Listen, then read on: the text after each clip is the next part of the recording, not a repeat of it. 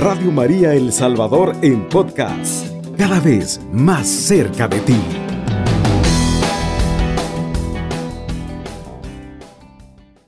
San Juan Crisóstomo tenía una frase muy bonita acerca de la comunión.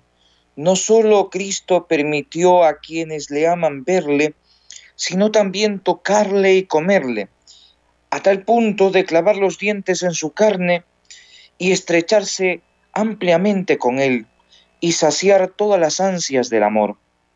Salgamos, pues, cada uno de nosotros, de la mesa del Señor como leones, respirando fuego terrible a Satanás, con el pensamiento fijo en nuestro capitán y en el amor que nos ha mostrado. Esto lo dijo San Juan Crisóstomo. Queridos radio, radio oyentes, qué gusto poder compartir hoy este tema de siguiendo, estamos estudiando la Santa Misa y quiero pues hacer una memoria de todo lo que ya hemos platicado y lo que hemos dialogado.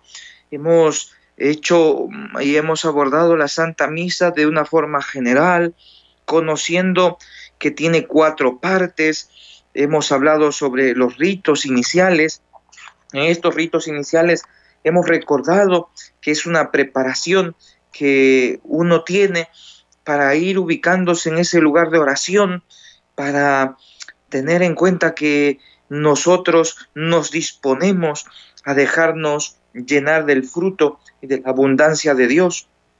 En los ritos iniciales contemplamos el saludo, el acto penitencial, el gloria, en la oración colecta. En ese mismo sentido, caminamos juntos para conocer acerca de la liturgia de la palabra. En esta liturgia de la palabra se reviven los momentos de la historia de la salvación, donde Dios revela a la humanidad su amor y al final este amor que se revela nos va ayudando a acrecentar nuestra fe en nuestro diario caminar. Eso hace la liturgia de la palabra.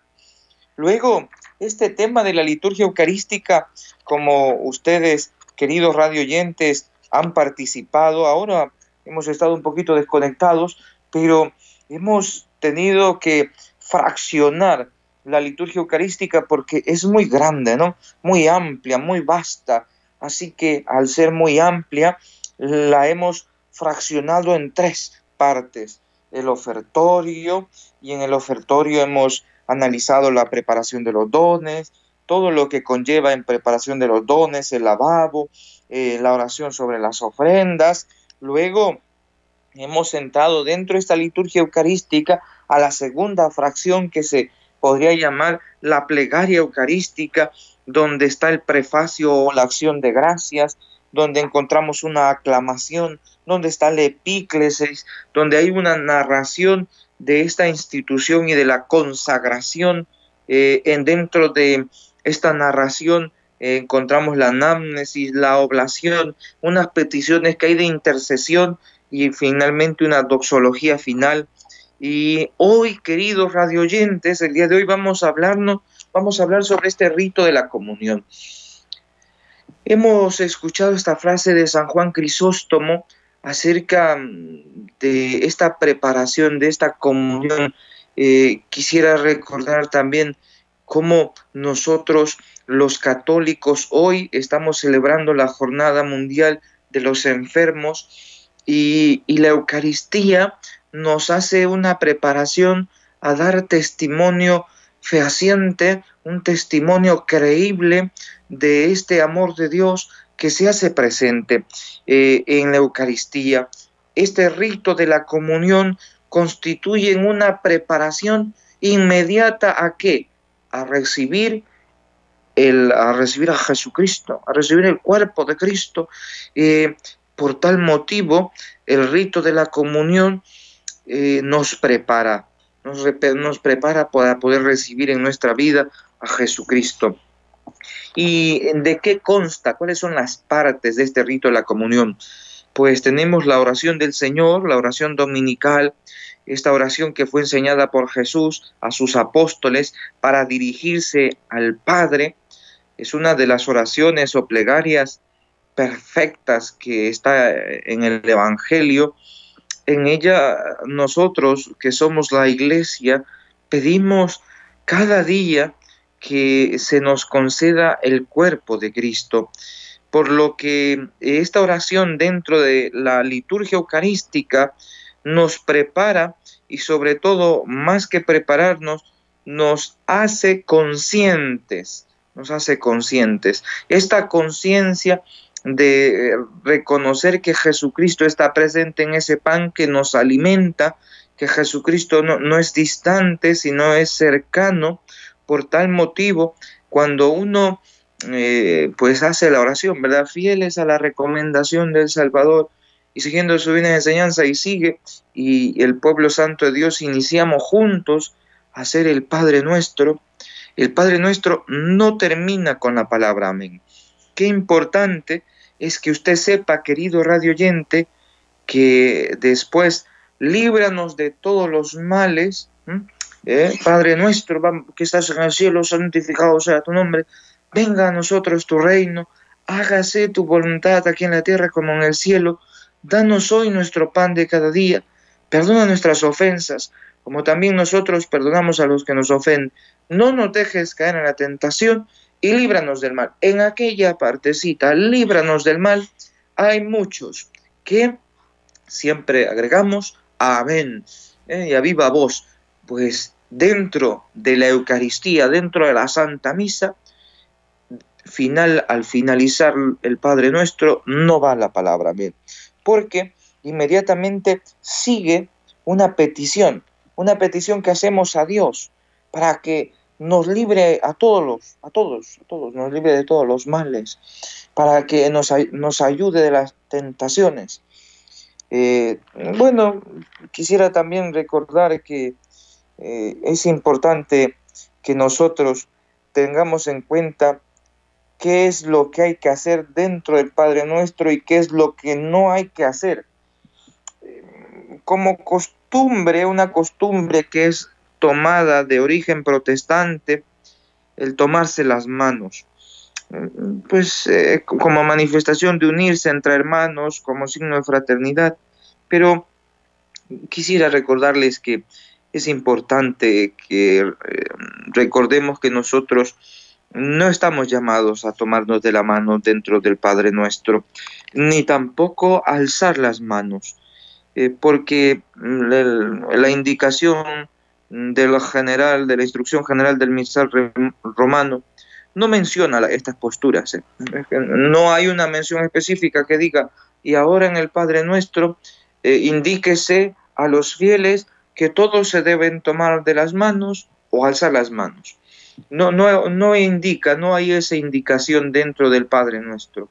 Quisiera entonces recomendarles a todos nuestros radio oyentes que en el Padre nuestro eh, no hay que tomarse las manos ni tampoco levantarlas, alzarlas. Eh, el alzar las manos es una un gesto reservado únicamente al sacerdote que intercede, que pide a Dios para el pueblo todas las bendiciones. Por tal motivo, les animo, poco a poco, ¿no? no esto no es algo mágico, no es algo que va a funcionar de la noche a la mañana. Todos caemos a veces en este error, movidos por, por ese amor, por esa euforia del momento, eh, caemos y ahora tomémonos de la mano. Yo me acuerdo que, yo también he caído en pedirle a nuestros hermanos fieles en la Santa Eucaristía que se tomen de la mano. Pero es bueno ir recordando, ¿eh? es bueno haciendo memoria que esto no está, no está de acuerdo a las enseñanzas de la Iglesia, que no es bueno, porque nosotros ya estamos íntimamente unidos a Cristo, íntimamente unidos a los hermanos, al prójimo por el bautismo, porque el bautismo nos ha hecho hermanos, a todos somos hermanos, y nos ha unido y entrelazado con Dios Padre, porque somos sus hijos adoptivos, hermanos adoptivos de Jesucristo. Entonces, qué importante es tomar en cuenta estas posiciones. ¿Cuál es entonces, si ya usted dice, pues bueno, dice, oye, pues Padre, qué bien, gracias por explicar ¿Y ahora qué posición de manos voy a hacer, Padre, en la misa, en el Padre nuestro? Eh, qué bonito es cuando saludamos a nuestra Madre del Cielo. Cuando saludamos a nuestra Madre al final de la Santa Eucaristía, juntamos nuestras manitos, ¿verdad? Y hacemos nuestra oración a nuestra Madre, ya sea un Ave María o bajo a tu amparo, o otra oración de devoción popular que tengamos de orar a nuestra Madre del Cielo y juntamos nuestras manitos. De la misma manera que juntamos nuestras manos en el momento para elevar la súplica a la Virgen Madre, así tal cual usted está llamado a juntar sus manos en el momento del Padre nuestro. Esa es la forma adecuada, ya sea si que el Padre nuestro se canta o se rece. Es, es loable, es lo mejor que usted, querido radio oyente, puede hacer es juntar sus manos. Muy bien, hemos explicado entonces ya el Padre Nuestro. Ha quedado claro lo siguiente, que al final del Padre Nuestro no hay que decir amén, que es recomendable, sugerencia, recomendación, siguiendo la instrucción general del misal romano, no levantar las manos ni tomarse las manos. Y ahora más con este tema de la bioseguridad que debemos tomar en cuenta dado el COVID-19. Pues bien, eh, les animo, queridos hermanos, en este tema del Padre Nuestro, tomar en consideración lo siguiente, que es juntar sus manitos en el momento del Padre Nuestro. siguiendo nuestra Eucaristía, el análisis de la Santa Eucaristía, pasamos al rito de la paz, el rito de la paz. Este es el deseo de Jesucristo a sus apóstoles, que tengan paz.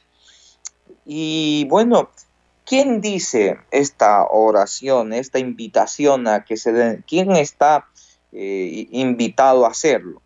Primero el sacerdote, luego el diácono. Es siempre el ministro que está intercediendo, que está presidiendo, que está actuando en persona de Cristo, es el llamado a que a la asamblea le invite a darse la paz. Y ahora dense fraternalmente la paz. Esta frasecita mm, la debe dar el sacerdote, la debe decir el sacerdote o a su vez el diácono.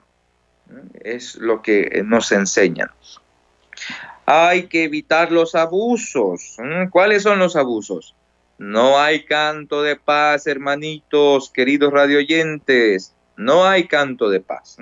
El canto que inmediatamente se debe hacer después de que se ha dado la paz. Ahora, con las medidas de bioseguridad, antes eh, recordábamos bien cuán afectivos éramos, que los niños, qué bonito era, venían a veces hacia el sacerdote a abrazarle, a darle el signo de la paz, o se movían donde sus padres, donde sus abuelitos. Hoy, dada la condición de pandemia, con distancia, levantamos nuestras manitos y, nos damos la paz con distancia. Entonces, queridos hermanos, hay que recordar que eh, siempre durante el momento de la paz, no movernos en nuestros lugares, mantener todo en orden, guardar la debida distancia. También se les recuerda que a los queridos hermanos radio oyentes que sirven en el ministerio del coro, de la música, se les recuerda que no hay canto de paz. Eh, inmediatamente que el sacerdote ha saludado y ha, em, dicho este saludo de paz a todos los eh, hermanos presentes, pues pasamos a la fracción del pan, ¿verdad? pasamos a la fracción del pan. Qué importante que usted, todos tomemos en consideración que se está viviendo un momento que es el centro para el católico. Jesucristo ya está presente en el pan y en el vino. Su cuerpo y su sangre ya están ahí. Por tal motivo, nuestra mirada tiene que estar atenta al altar. Sucede que antes, cuando no estábamos en pandemia, el momento de la paz se convertía en un holgorio, se convertía en una verdadera fiesta eh, un, poco desordenada. Y es así que el momento de la paz hoy, por pandemia, tiene ahora un mayor realce porque ya hay tranquilidad, ya hay silencio, hay la actitud de recogimiento, una actitud donde nosotros pues entramos en la dinámica de lo que estamos viviendo, que es el centro donde está Jesucristo presente. Hermanos, hemos ya hablado acerca de la oración dominical del Padre Nuestro, del rito de la paz, y ahora pasamos a una pequeña pausa para luego continuar con nuestro tema del rito de la comunión. Evangelizando con Amor, Radio María El Salvador, 107.3 FM.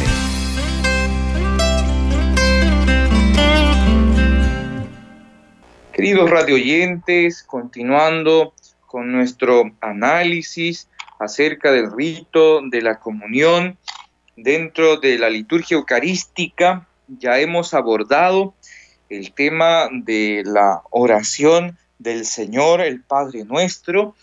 Eh, hemos hablado acerca del rito de la paz, no hay canto de paz. Eh, y ahora seguimos con la fracción del pan. Jesús partió el pan de la última cena como signo visible de una entrega total a sus discípulos y de tal manera una entrega total hacia todos nosotros, entregándose plenamente. Por tal motivo, está presente Jesús en la humilde forma de pan, se hace presente su cuerpo místico. Es así que nosotros estamos llamados durante la fracción del pan a entonar el canto del cordero.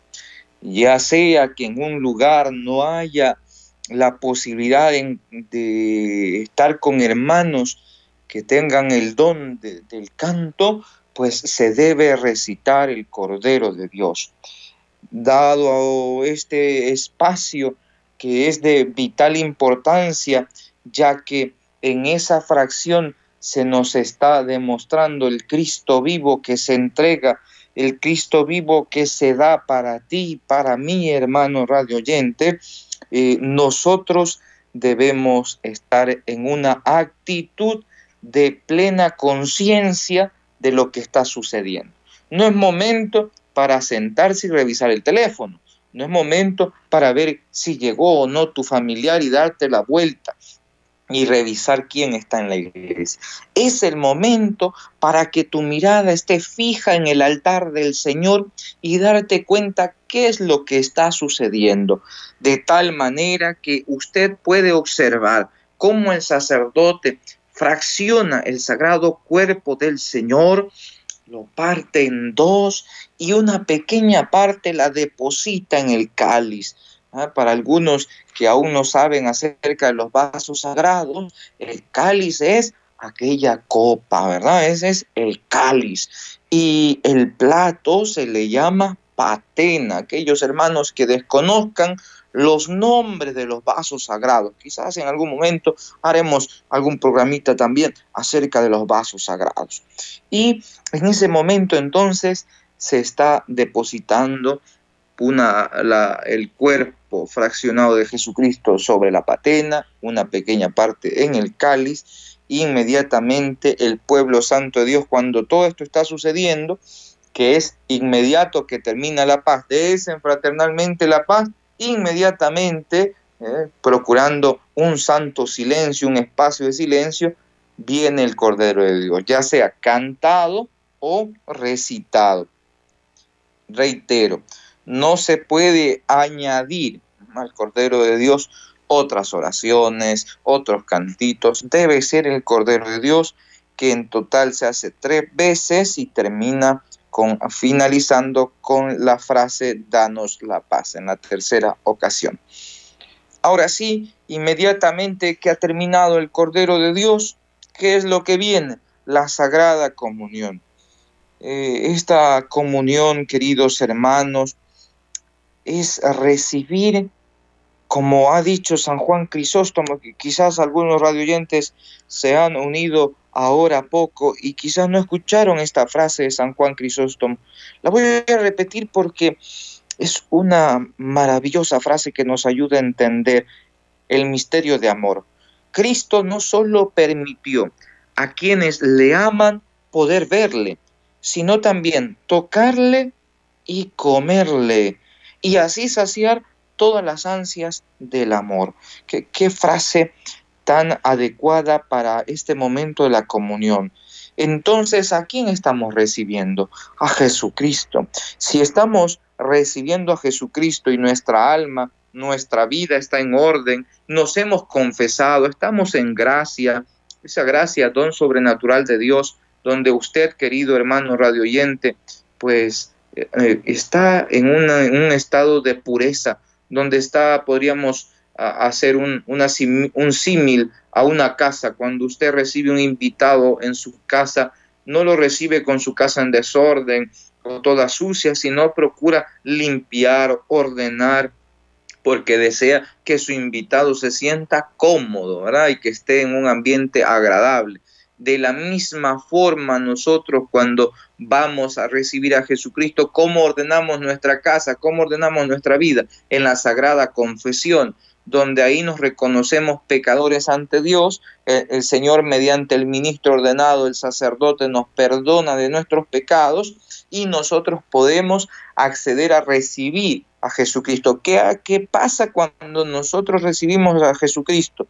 Pues de tal manera la gracia aumenta en aquel cristiano fiel, porque de acuerdo a, ese amor que él tiene, pues la gracia de nuestro Señor y su propio amor hace que aumente en su vida, concediendo a esa alma fiel que aumente su amor y su fidelidad, permitiéndole que su vida espiritual se fortalezca. Mira, qué maravilla. La vida espiritual de aquel que recibe el cuerpo de Cristo ayuda a fortalecerse y que crezca su amor hacia Jesucristo.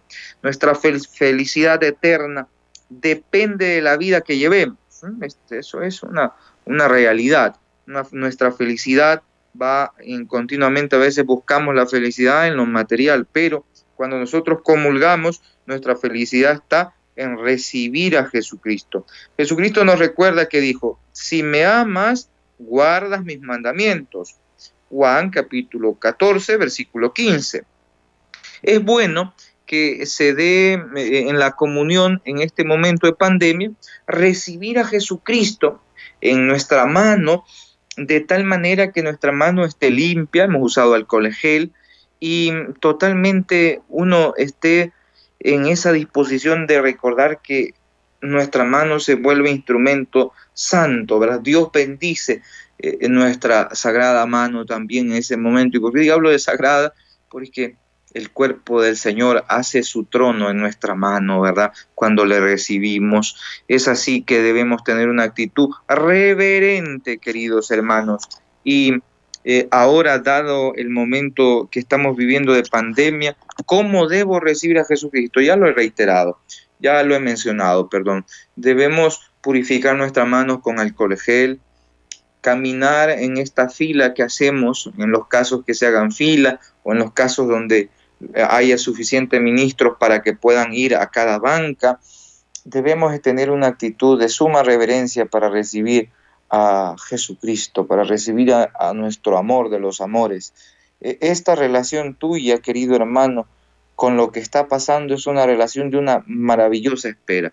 Estamos esperando al novio. ¿Se recuerdan aquella parábola que dijo Jesucristo, verdad? De aquellas mujeres previsoras y aquellas pues descuidadas. Esa es la, la parábola, esa es la espera, la que tú estás en tu banca o querido cristiano, querido radioyente, que vas caminando en la fila para encontrarte con tu amado, es una actitud de, esa espera ansiosa, pero no de esa ansiedad como la genera el mundo, una ansiedad, una ansiedad que enferma, es una ansiedad que te llena de amor por encontrarte con Jesucristo. E, es así que durante este momento usted debe tomar a Jesucristo en su mano y procurar tan pronto sea posible, cuán premium llevar a Jesucristo a su boca y comulgarle. Eh, hay que la comunión se puede hacer de pie o de rodillas. Depende también en nuestras conferencias episcopales cómo lo hayan establecido. Ahora quisiera recordar algo que puede ser que se ha olvidado con el tiempo. Cuando alguien desee comulgar, se debe aguardar un ayuno espiritual, un abstenerse, un abstenerse de alimentos, al menos por una hora. Pero a esta, a esta sugerencia hay ciertas excepciones. Quienes están exentos de hacer este ayuno espiritual de una hora antes de recibir a Jesucristo? Los ancianos, los enfermos y también quienes atienden a estas personas, ¿verdad? Entonces es necesario tomar en consideración esto que, que a veces se, se ha olvidado. Queridos hermanos, la comunión por tal motivo es esa plena unión que nosotros, los creyentes, hacemos, donde Jesucristo nos alimenta y no solo nos alimenta, sino que nos fortalece con su presencia real en su cuerpo y su sangre presente en el pan y el vino. El rito de la comunión concluye con la oración. Oremos. Esa es eh, donde viene la acción de gracias. Y quisiera también recordar que en ocasiones se nos olvida un poco, se nos olvida un poco que hay que hacer después de que todos hemos comulgado, debe existir un breve espacio de silencio. Ese breve espacio de silencio hoy es nulo. Nos encanta el ruido, a todos, incluyéndome, nos encanta, nos fascina. Pero cuando vamos en silencio es como que nos van atacando, ¿verdad? No nos sentimos cómodos en el silencio. Aprendamos a guardar silencio, a respetar el sagrado silencio. ¿Para qué sirve? hacemos la comunión espiritual para aquellos que no pueden comulgar y recibir, excelente, ¿verdad? Y luego de eso, un breve silencio. Un silencio que te conduzca a Dios para tú que estás de rodillas o de pie o sentado, que has recibido el sagrado cuerpo de nuestro Señor, puedas agradecerle, puedas sentir esa presencia real de Jesucristo en tu propia vida que te va llenando de amor, que te va llenando, te va impulsando por su Santo Espíritu, que te va sanando las heridas que hay en tu corazón. Es así entonces que en este momento es que acaba la Sagrada Comunión, que el sacerdote ha reservado a Jesucristo en el sagrario, que está purificando los vasos sagrados, no es para, ¿y ahora qué canto? ¿Y ahora qué hacemos? ¿Y ahora qué rezamos? No, hay que mantener con la tranquilidad del caso, en calma, guardar silencio. No es que debemos buscar qué cantar o qué rezar, silencio. Ahora, queridos hermanos, eh, eso, que, que tengan en consideración y vamos a una pequeña pausa y terminaremos nuestro tema de hoy, liturgia de la Eucaristía, rito de comunión. Estás escuchando Radio María El Salvador, llevando la palabra de Dios hasta tu corazón.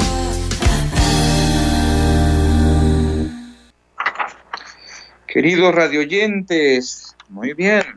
Para aquellos que se nos unen a esta transmisión, hemos estado hoy dialogando acerca de la liturgia eucarística y hemos abordado el tema del rito de la comunión. Quisiera mencionar que todo tiene un fundamento bíblico. La oración del Señor del Padre Nuestro la encontramos en el Evangelio de San Mateo, capítulo 6, versículos del 9 al 3, también en el Evangelio de San Lucas, capítulo 11, del 2 al 4. El rito de la paz, este deseo de nuestro Señor Jesucristo de paz a sus apóstoles y a todos nosotros, lo encontramos en el Evangelio de San Juan, capítulo 14, versículo 27. También lo encontramos en Efesios, capítulo 2, del 13 al 18. la fracción del pan, la fracción del pan. ¿Se recuerdan ustedes, queridos hermanos, que en el camino de Maús lo reconocieron los caminantes en la fracción del pan. Ahí podemos encontrar en el Evangelio de San Lucas. También en 1 Corintios capítulo 10, versículo 17. El Cordero de Dios también, este Cordero de Dios que quitas el pecado del mundo, lo encontramos en San Juan capítulo 1, versículo 29, esta expresión de, San Juan Bautista. ¿Se recuerdan la expresión de San Juan Bautista que dice, eh, este es el Cordero de Dios, este es el Cordero de Dios que quita el pecado del mundo? También lo encontramos en Primera de Pedro, capítulo 1, versículo 19. La Sagrada Comunión, el momento de la Sagrada Comunión, ¿dónde está? Está en Hechos de los Apóstoles, capítulo 2, versículo 46. Es así que cada parte, cada parte pequeña, grande, cada signo visible, cada gesto que se hace en la Sagrada Eucaristía, tiene un fundamento bíblico, querido hermano radio oyente.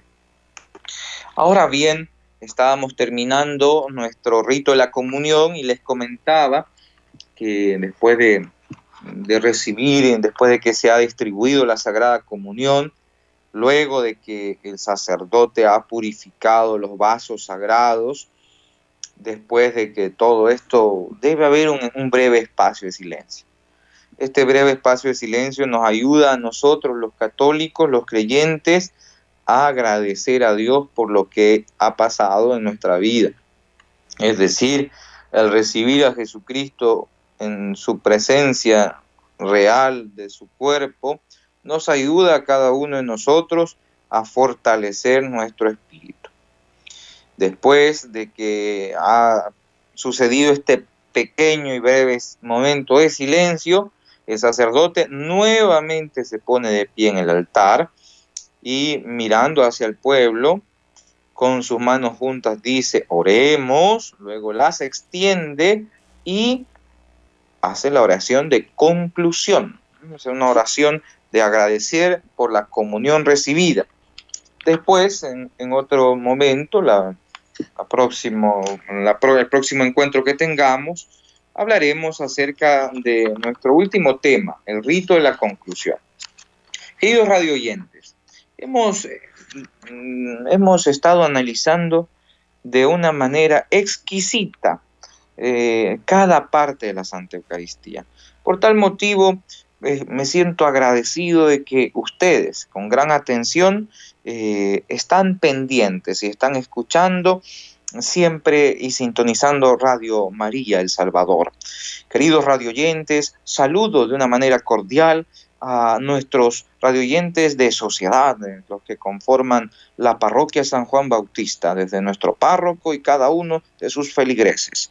También a todos aquellos que se conectan a esta transmisión, que nuestra Madre del Cielo, nuestra Santísima Virgen María de Lourdes, que hoy la recordamos, en esta jornada mundial del enfermo, nos ayude a nosotros a hacer siempre la voluntad de Dios y encontrar en cada Eucaristía una fortaleza para el mundo en el que vivimos. Que el Señor les bendiga a todos. Alabado sea Jesucristo. Con María por siempre sea alabado. Radio María El Salvador, 107.3 FM, 24 horas.